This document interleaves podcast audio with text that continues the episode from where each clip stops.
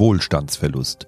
Mit diesem nicht sehr wohlklingenden Wort berichteten in den vergangenen Tagen mehrere Medien über eine Studie der Kreditanstalt für Wiederaufbau KfW. Insbesondere der Fachkräftemangel werde in Deutschland für diesen Wohlstandsverlust sorgen. Da wurde gleich mal das Ende der Ära des gesicherten Wachstums ausgerufen. Gleichzeitig äußerte sich die Vorsitzende des Internationalen Währungsfonds in Davos vergleichsweise wohlwollend über die aktuelle Lage. Und der EZB beschied eine Studie weniger Schuld an der Inflation als bisher vermutet. Ist die Lage für Deutschland wirklich so dramatisch, wie sie klingt?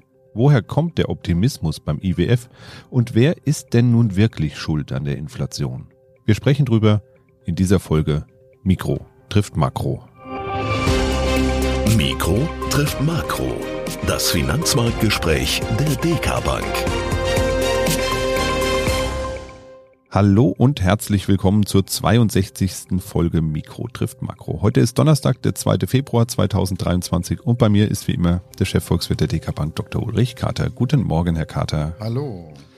Ja, 62. Folge. Ich habe irgendwie das Gefühl, wir werden alt, Herr Dr. Carter, aber ich halte es mal mit Sean Connery und seinem Zitat, manche altern, andere reifen und leg für uns einfach mal fest, wir reifen mit der Menge der Podcasts. Ja, und in Rente gehen können wir mit 62 ja auch noch nicht. Äh, nee, wie alle Fall. anderen hier in Deutschland, selbst die Franzosen äh, schnallen das ja langsam, äh, dass das nicht finanzierbar ist. Dementsprechend schauen wir mal auf ein ganz aktuelles Thema, das irgendwie auch zur Rente und zum Wohlstand passt. 70 Jahre lang sei der Wohlstand nämlich in Deutschland gewachsen, so hieß es am Anfang einer Studie der Kreditanstalt für Wiederaufbau. Das klingt erstmal nach eitel Sonnenschein, allerdings zeichnet die Studie ja ein eher düsteres Bild für die Zukunft Deutschlands, für die weitere Entwicklung. Und insbesondere der Fachkräftemangel werde dafür sorgen, dass die Entwicklung in Deutschland nicht mehr so reibungslos vonstatten gehen soll, wie das in der Vergangenheit der Fall war. Bevor wir nochmal ein wenig auf die Szenarien schauen, beziehungsweise auf die Möglichkeiten, die sich daraus vielleicht ergeben, vielleicht erstmal zum Grundsätzlichen. Wohlstandsverlust klingt erstmal bedrohlich. Das klingt so, als hätten wir bald alle kein Geld mehr.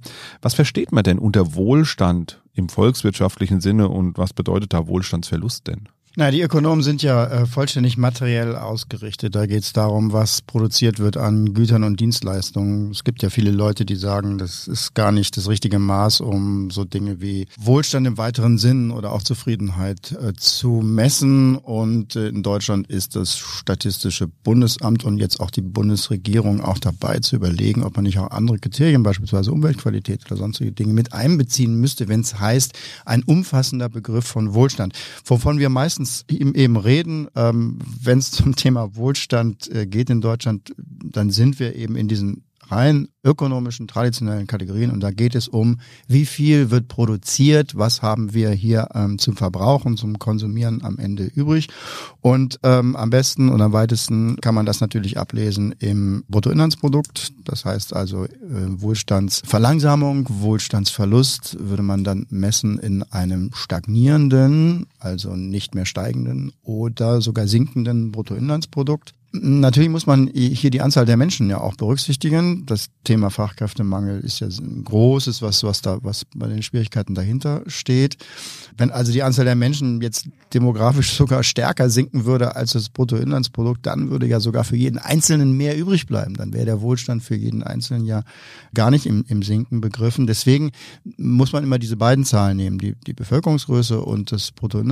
Und da gibt es auch eine Größe für, das ist das sogenannte Pro-Kopf-Einkommen kommen. Und daran äh, machen die Ökonomen dann eigentlich fest, wie sich der Wohlstand entwickelt oder auch die Vergleiche dann international. Genau, also Pro-Kopf-Einkommen ist quasi das umgerechnete Bruttoinlandsprodukt auf jeden Kopf im Staat, also im, genau. im Land entsprechend. Ja. Da ähm, habe ich allerdings im Kopf, dass so die kleinen Länder insbesondere vorne stehen, also Luxemburg beispielsweise oder auch andere kleinere Staaten, ähm, ich weiß nicht, Singapur wahrscheinlich auch ziemlich weit vorne. Laufen die uns da irgendwie den Rang ab oder woran liegt das, dass diese kleinen Staaten immer so weit vorne vorne sind und Deutschland eher mal wieder im Mittelfeld äh, versumpft. Ja, wie immer bei gerade dieser Wohlstandsdebatte darf man so ganz einfachen Überlegungen jetzt nicht, nicht aufsitzen, sondern muss sich schon so ein bisschen darum kümmern, was, was damit gemeint ist. Also im internationalen Vergleich sind wir in Deutschland an Position 19 der Wohlstandsliga, sozusagen der Pro-Kopf-Einkommensrangliste. Ähm, und in der Tat stehen die kleinen Staaten oben.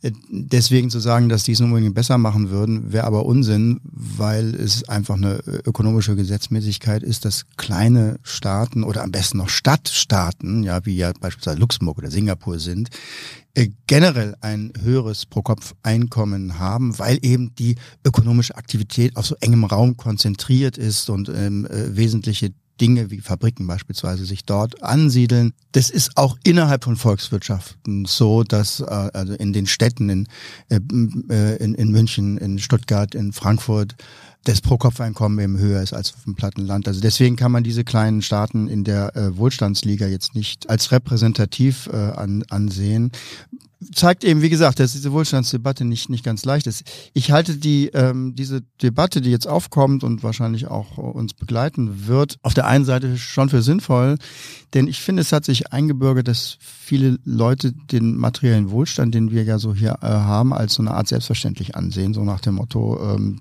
die Dinge sind eh da äh, und muss, man muss es einfach nur noch verteilen, am besten umsonst und in jedem Fall für alle gleich. Äh, man muss sich auch gar nicht mehr so anstrengen. Eigentlich macht, geht das alles automatisch. Wir können also die Arbeitszeit bei vollem Lohnausgleich drastisch reduzieren doch eigentlich und äh, überhaupt, wir können jemandem Grundgehalt auszahlen. Dass unser Wohlstand eben alles andere als selbstverständlich ist, das gehört für mich jetzt zu den positiven ähm, Aspekten dieser Debatte, mal zu fragen, wo kommt er denn her? Und er kommt schon daher, dass ähm, die äh, Leute jeden Tag sich anstrengen, jeder auf, auf seine Weise. Und wenn wir jetzt schlechtere Rahmenbedingungen haben, das wir beispielsweise nicht mehr so viel Arbeitszeit zur Verfügung haben, weil auch die, die, die Leute fehlen, dann ähm, kommen wir schon ins Grübeln, weil eben dann auch die Ergebnisse eben nicht mehr da sind. Also so, so ganz so einfach ähm, ist es eben nicht. Bei der Debatte sollte man aber auf der anderen Seite auch nicht übertreiben. Also ja, es wird Veränderungen geben in den nächsten Jahren und Jahrzehnten, das ist immer so. Es, äh, wird meiner Ansicht nach das Wohlstandsthema wahrscheinlich sich darin äußern, dass es nicht mehr so schnell geht mit dem Fortschritt, noch hm. nicht mehr so schnell geht mit dem Zuwachs. Wenn wir zurückvergleichen, jede Dekade, jede 25 Jahre Periode, dann stellen wir fest, dass der Wohlstand doch äh, stark angestiegen ist. Da gibt es immer die Vergleiche, dass, dass wir seit ein paar Jahren keine steigenden Realeinkommen haben. Auch hier muss man das immer differenzieren. Für, für einige Bereiche der Wirtschaft kann das mal zutreffen. Aber wie gesagt, wir gucken von oben auf die gesamte Wirtschaft und da muss man sagen, das Pro-Kopf-Einkommen steigt. Es steigt deutlich an über viele, viele Jahre, über Jahrzehnte. Und wer einfach die Lebenswelt vergleicht von vor 50 Jahren mit heute, was eben auch der, der Fortschritt an neuen äh, Produkten die ja eben auch zu steigendem Wohlstand gehört, gebracht hat, dann sehen wir eben schon, dass ähm, der Wohlstand immer weiter angestiegen ist. Äh, die Leute meckern viel heute, aber wenn sie gefragt werden, ob sie nicht lieber im, im, Mittelalter gelebt hätten, dann würden die meisten doch sagen, ach, ist doch ein bisschen bequemer jetzt hier. Wahrscheinlich wird es eben in Zukunft so sein, dass die Geschwindigkeit, mit der das sich verbessert und der Wohlstand steigt, für alle zusammengenommen eben nicht mehr so schnell ist. Ich kann mir auch Einschränkungen vorstellen, die die Menschen am meisten spüren werden. Die kommen für mich ähm, sehr stark aus der Klimaproblematik. Denn es zeichnet sich ab, dass wir diese Ziele, die jetzt notwendig sind, um eben den Planeten so zu erhalten, nicht, nicht erreicht werden. Und es kann dann sein, dass eben Einschränkungen, dass vielleicht auch Verbote, bestimmte Dinge zu machen, notwendig erachtet werden und dann auch umgesetzt werden. Es kann sein, dass die Leute, wie ja schon heute, unter Klimathemen ächzen und stöhnen, zu warm, ähm, Sonneneinstrahlung und ähm, zu wenig Wasser. Und wenn man das zusammennimmt, was übrigens in keinem Bruttoinlandsprodukt zurzeit ähm, erfasst wird, dann kann es schon sein, dass die Leute in zehn Jahren sagen, Mensch, vor 20, 30 Jahren war das alles besser und das ist doch eine andere Lebenswelt heute.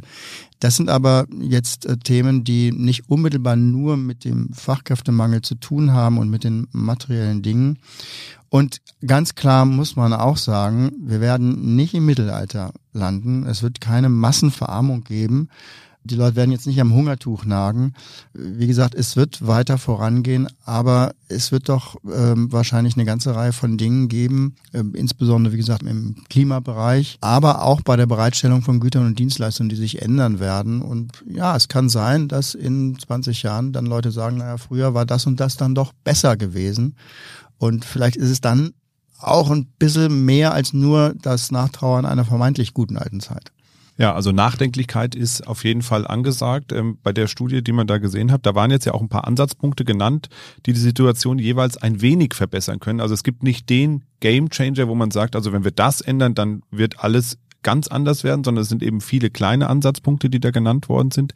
Welche sind es denn aus Ihrer Sicht, wo Sie sagen, das sind so aus meiner Sicht die wichtigsten Ansatzpunkte, um dieses Thema Wohlstandsverlust ein bisschen einzudämmen oder zumindest dem entgegenzuwirken?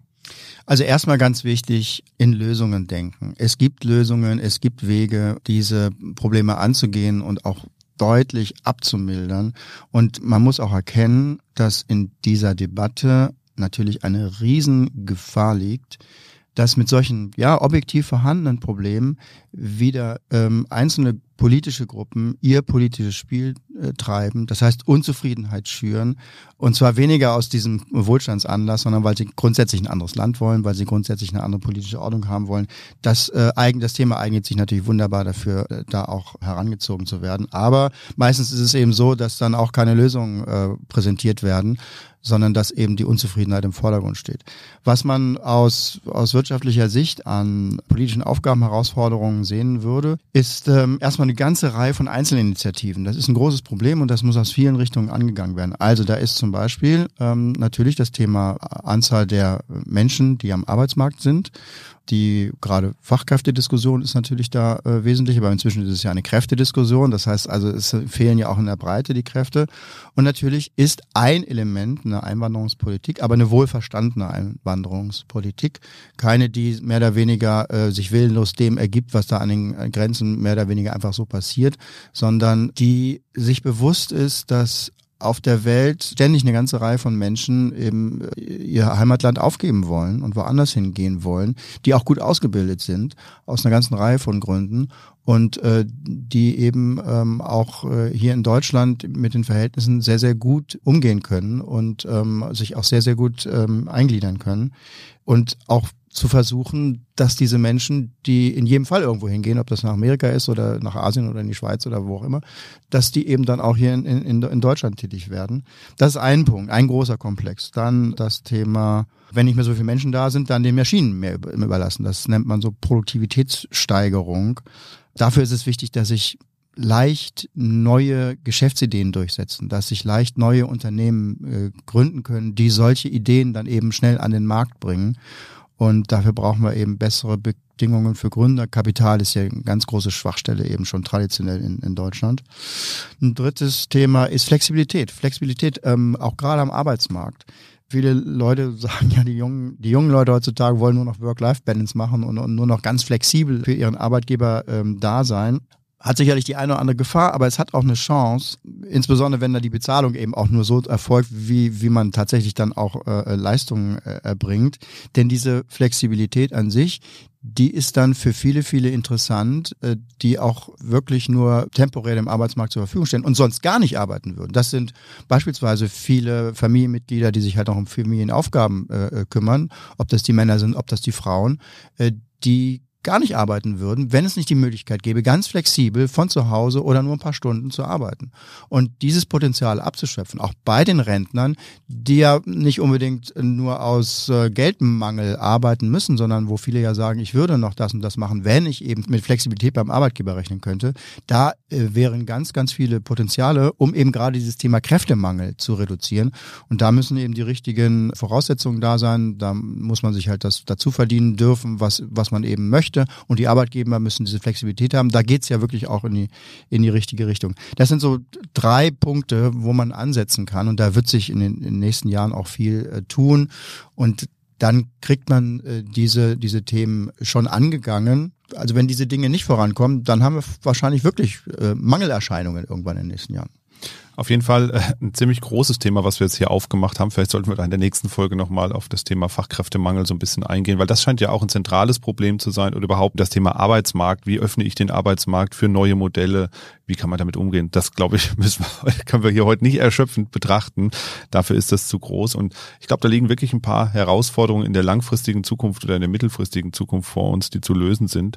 Schauen wir mal ein bisschen kurzfristiger drauf, ähm, denn etwas optimistischer war ja die Vorsitzende des Internationalen Internationalen Währungsfonds IWF, die auf der Abschlusskundgebung in Davos gesagt hat, dass die Lage zwar nicht großartig sei, aber deutlich besser als vor wenigen Monaten befürchtet. Dabei stellt sie vor allem auch nochmal klar, dass die IWF-Prognose keine dramatische Verbesserung zeigt, erstmal, was erstmal eine ziemlich interessante Aussage ist, aber alles in allem äh, ist es irgendwie doch dann so ein bisschen wachsweich, was sie gesagt hat. Also eigentlich kann man das in alle Richtungen interpretieren. Deshalb an Sie die Frage nach der Lage. Wie ist sie denn jetzt, die Lage in Deutschland, in der Welt?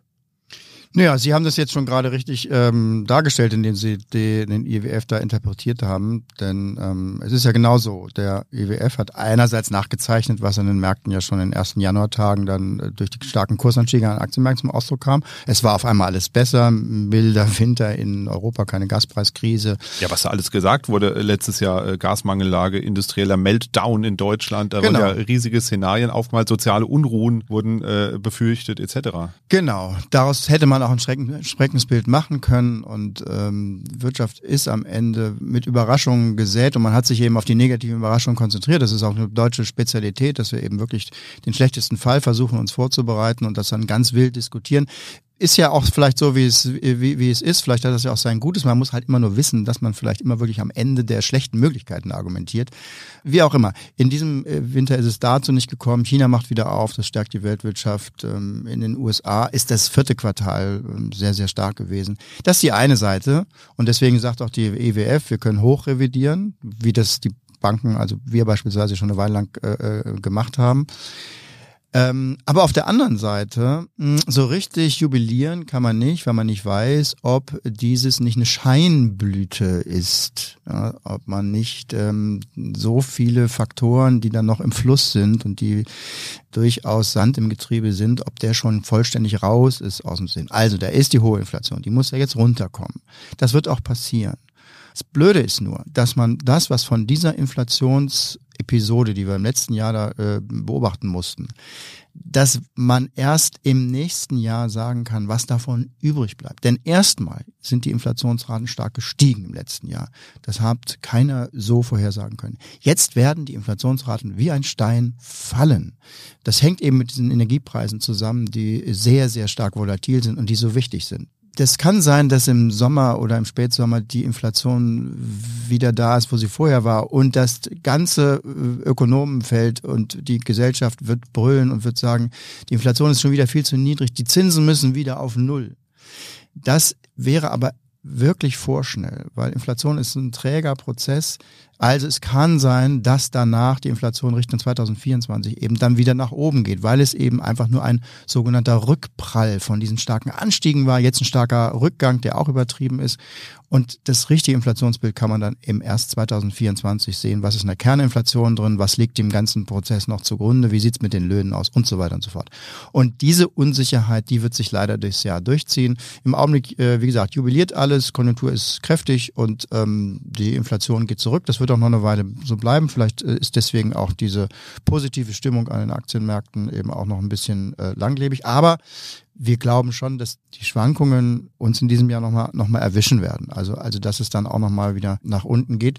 Nochmal für einen langfristigen Anleger, um das hier auch nochmal zu sagen, ist es nicht sehr wesentlich, zu welchem Zeitpunkt er in diesem Jahr in den Märkte einsteigt. Sicherlich, wenn es nochmal zurückgeht, äh, überlegt man, ob man nicht dann kauft, aber dann sollte man in jedem Fall ja noch langsam reingehen, weil dann ist auch irgendwann die Schwankungszeit dann auch mal wieder vorbei, dann geht's wieder äh, langfristig nach oben.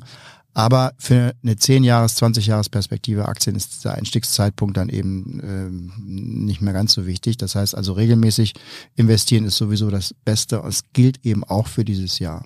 Die Inflation geht langsam zurück, kommt langsam zurück. Ähm, viele Marktteilnehmer, Sie haben es eben schon gesagt, gehen davon aus, dass dieser Zinserhöhungszyklus zumindest langsam zum Ende kommt. Ähm, der zarte Zinsschritt äh, der Federal Reserve am gestrigen Tag ähm, deutet das ja auch so bereits ein bisschen an.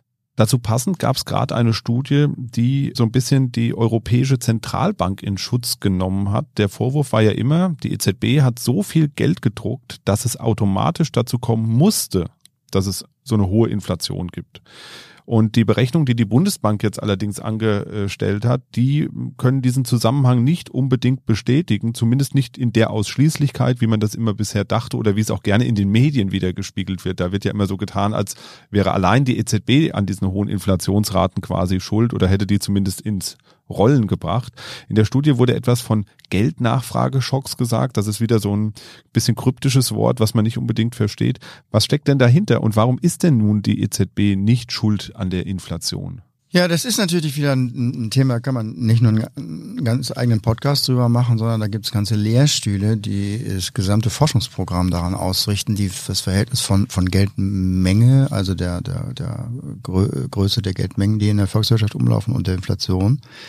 Ähm, mal, um das mal ganz kurz zu, zu machen, also dass die umlaufende Geldmenge und die Inflation etwas miteinander zu tun haben, um das mal ganz allgemein zu sagen, ist eine uralte Vorstellung beim Denken über Wirtschaft. Das waren also auch schon die ersten Nicht-Ökonomen, die da nachgedacht haben. Kopernikus beispielsweise hatte sich da auch Gedanken gemacht, so über das äh, Wirtschaftssystem von damals. Also diese Grundthematik ist wohl irgendwie da. Das ist das Allgemeinste, was man darüber sagen kann. Danach wird es eben äh, schwierig, denn die Menge an Geld, die eine Wirtschaft, das heißt die Menschen in der Wirtschaft, bereit sind, einfach so zu halten, ohne dass es Inflation gibt, ohne dass es ausgegeben wird. Einfach nur auf dem Konto haben. Die Menge an Geld, die schwankt sehr stark mit der, mit der Zeit, mit den Umständen. Ähm, das ähm, ist ähnlich, äh, das können Saisonmuster sein, wie, keine Ahnung, bei der Mode. Das können aber auch technologische Entwicklungen sein. Wenn jeder mit der Karte bezahlt, dann braucht er natürlich nicht mehr so viel Bargeld. Das schwankt auch mit den Zinsen. Wenn die Zinsen hoch sind, dann kann ich das Geld woanders besser unterbringen als auf dem Girokonto, weil es dann noch mehr Zinsen gibt. Und wenn die Zinsen niedrig sind, dann bleibt das Geld auf dem Girokonto liegen.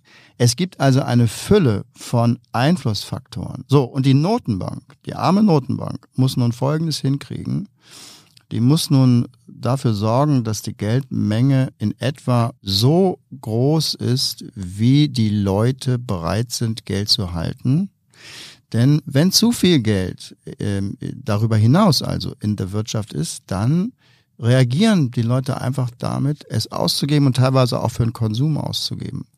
Und wenn dann nicht genug Waren da, da sind, dann steigt die Inflation. Das heißt also, Notenbanken machen einen schwierigen Drahtseilakt. Sie müssen, um das mal technisch auszudrücken, die gesamtwirtschaftliche Nachfrage der Wirtschaftsteilnehmer, der Menschen und der Firmen mit dem gesamtwirtschaftlichen Angebot, also wie viel können die äh, Fabriken bereitstellen, wie hoch ist Bruttoinlandsprodukt, wie stark wächst es. Diese beiden Dinge müssen sie in Übereinstimmung bringen. Und wenn ihnen das nicht gelingt, das muss nicht auf den Euro genau sein, ist klar. Aber wenn Ihnen das auf Dauer nicht gelingt, wenn zu große Diskrepanzen zwischen diesen beiden Vorstellungen von Wirtschaft, die Nachfrage auf der einen Seite und das Angebot auf der anderen Seite, äh, wenn das nicht funktioniert, dann gibt es eben Inflation oder es kann ja auch sein, dass es viel zu wenig Nachfrage gibt. Dann kann es auch Deflation geben. Deswegen ist es ein enorm schwieriger Akt für die Notenbank rauszufinden, wie hoch ist denn eigentlich das Bedürfnis der Leute nach die Nachfrage nach Geld. Deswegen ist der Begriff Geldnachfrage so ein ganz zentraler in der Geld, auch Geldtheorie und für die Notenbank eben praktischerseits eben extrem wichtig herauszufinden, wovon hängt es denn nun ab, dass die Leute Geld halten, wie viel sie halten wollen. Das Problem ist natürlich nur immer, wie in der Ökonomie, dass diese Abhängigkeiten sich im Zeitablauf verändern. Das heißt also ein Zinsniveau von gestern, was zu einer gewissen Geldnachfrage geführt hat, kann heute zu einer anderen Geldnachfrage führen, weil es eben andere Faktoren gibt, die noch darauf einwirken. Ähm, ja, so viel für ein großes Thema. Ja, ich merke schon, Podcast. Das ist schon, da tauchen wir jetzt schon in die ja. äh, Spezialitätenkiste von der volkswirtschaftlichen Abteilung ein. Dennoch, ähm, mal ganz kurz zusammengefasst, ist jetzt für die EZB alles in Butter? Also haben die alles richtig gemacht? Weil irgendwie gefühlt viel zu tun gibt's ja trotzdem noch für, für die EZB jetzt aktuell, oder? Ja, um das mal in den letzten Jahren zu sagen, es ist sehr viel Geld produziert worden, aber man muss auch sagen, Geldnachfrage war auch riesig. Zinsen waren bei null, als äh, ist auf den Girokonten rumgelegen. Geldnachfrage geht jetzt wieder zurück und jetzt geht es auch darum, das Geldvolumen wieder zurückzufahren und da sind die Notenbanken aber dabei. Diese Zinserhöhungen, die jetzt durchgeführt worden sind in Europa von der EZB und die auch noch kommen werden, wir haben ja heute wieder Sitzung, das heißt, es geht heute wahrscheinlich auch wieder hoch um 50 Basispunkte, die führt schon dazu, dass die Geldmenge, insbesondere die Neuentstehung von Geld, also die Kreditvergabe, die wird deutlich gedämpft gerade schon.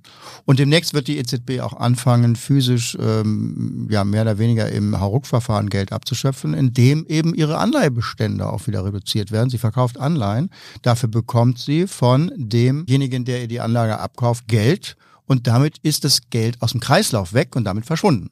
Insofern äh, ist es nicht so, dass Notenbanken immer nur eine Geldschwemme auslösen können, sondern sie können eben das Geld auch wieder äh, absaugen.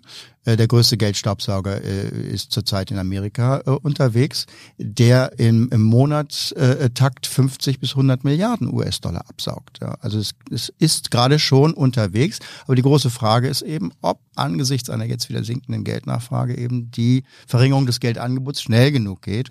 Und da sind wir wieder bei diesem Drahtseilakt. Schauen wir zum Schluss noch mal ein bisschen auf die Märkte, also auf den ganz kurzfristigen Trend. Wir haben ja so ein bisschen uns vom, vom ganz langfristigen Problem zu den kurzfristigeren Problemen ja vorgearbeitet.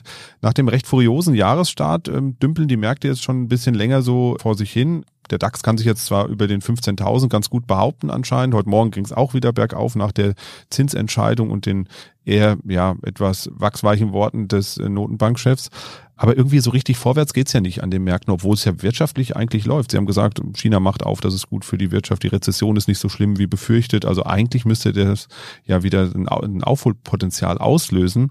Wo klemmt's denn? Ist die Unsicherheit im Markt immer noch so groß?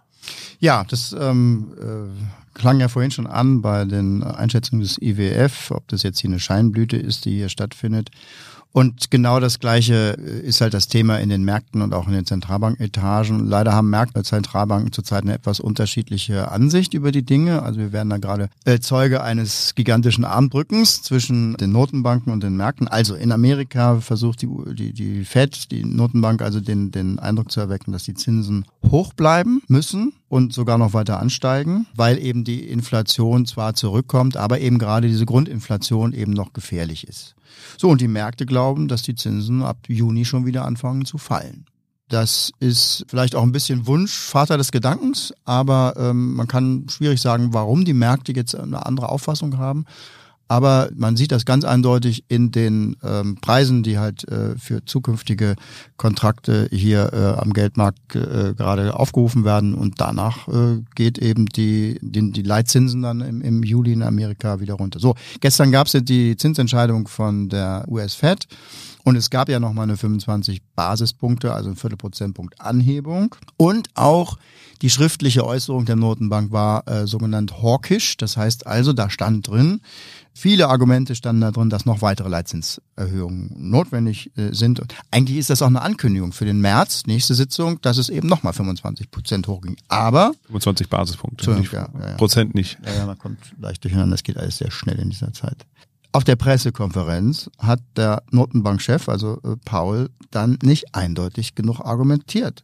Der hat dann nur gesagt, na ja, der Job ist noch nicht getan.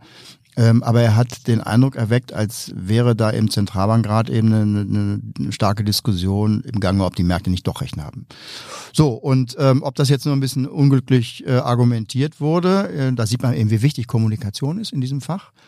Oder ob er jetzt selbst, ob Paul jetzt selbst nicht an die Zinssenkungen glaubt oder, oder noch nicht mal an die Erhöhung im März glaubt, das ist eben die große, große Fragezeichen, was dann von der Entscheidung in der Pressekonferenz übrig geblieben ist daraus haben die Märkte eben jetzt gemacht, wir haben recht und äh, die Zinsen sind dann nochmal nach unten gegangen, äh, die Zinserwartungen und äh, die Aktienmärkte hat es natürlich dann gut, ist es zugute gekommen. Wir denken, dass die FED schon erstens recht hat, äh, rein objektiv betrachtet, mit ihrer Vorsicht, dass eben die Inflation, wir glauben auch, Inflation ist, ist, ist recht zäh und man muss äh, sau, sauber auskurieren, so würde ich das mal sagen. Und wir denken auch, dass die äh, FED sich am Ende für diesen Kurs entscheiden wird. Das heißt also, dass es nochmal eine Zinserhöhung geben wird und dass die Zinssenkungen, ja, sie werden auch nach unserer Auffassung stattfinden. Also wir sind da nicht so weit von den Märkten zurzeit entfernt, aber eben nicht gleich zu Jahresbeginn, sondern dann eher so gegen äh, Jahresende, dass es dann an, dass dann angemessene Zeit ist, dass man die Geldpolitik wieder ein bisschen lockern kann. Gut, aber das sind jetzt auch nicht so riesige Unterschiede. Die Zinsanstieg ist im letzten Jahr passiert, viel mehr kommt nicht drauf und es wird irgendwann auch wieder runtergehen. Ich glaube, das ist der gemeinsame Nenner, den man hat. Das Timing ist natürlich das Wichtige und das Timing löst natürlich dann so monatsweise dann auch wieder Wellen an den Kapitalmärkten aus und da sind wir wieder dabei, dass auch diese Wellen in diesem Jahr wahrscheinlich wieder passieren werden. Genau, ohne Schwankungen wird es auch dieses Jahr nicht gehen, ist ja sowieso ein Merkmal der Kapitalmärkte, insbesondere der Aktienmärkte, dass es damit unter zu stärkeren Schwankungen kommen kann. Ja, dann beschließen wir heute mal diesen Podcast, auch wenn wir viele große Themen aufgemacht haben, die wir sicherlich in den, in den nächsten Podcasts auch noch weiter aufgreifen werden. Vielen Dank auch nochmal an alle, die uns in den letzten Wochen Feedback haben zukommen lassen, insbesondere auch für die vielen netten Bewertungen auf Apple Podcasts, die ich da gesehen habe und für die Sternebewertungen gerne auch weiter bewerten für alle, die uns noch nicht auf der Plattform bewertet haben. Vor dem Ende auch nochmal der Hinweis auf unsere kleine Podcast-Reihe zum Jahresstart, die wir allen Kundinnen und Kunden, aber natürlich auch Interessierten zur Verfügung stellen. Insgesamt sechs Folgen gibt es da, in denen meine Kollegin Tanja und ich einen Blick zurück auf 2022 werfen, aber vor allem eben auch nach vorne nochmal auf die Perspektiven der einzelnen Anlageklassen, also Aktienmärkte, Rentenmärkte etc. eingehen. Und dazu haben wir uns eben Expertinnen und Experten aus der DK Bank eingeladen. Ja, Sie finden die Podcasts auf dk.de. Den Link packe ich auch nochmal in die Show Notes dieser Folge. Und wenn Sie selbst mal ein Thema haben, von dem Sie denken, das sollten wir mal besprechen hier im Podcast, dann schreiben Sie uns einfach gerne ganz formlos eine E-Mail an podcast.dk.de. Das war's für heute von uns. Machen Sie es gut und bis bald. Tschüss.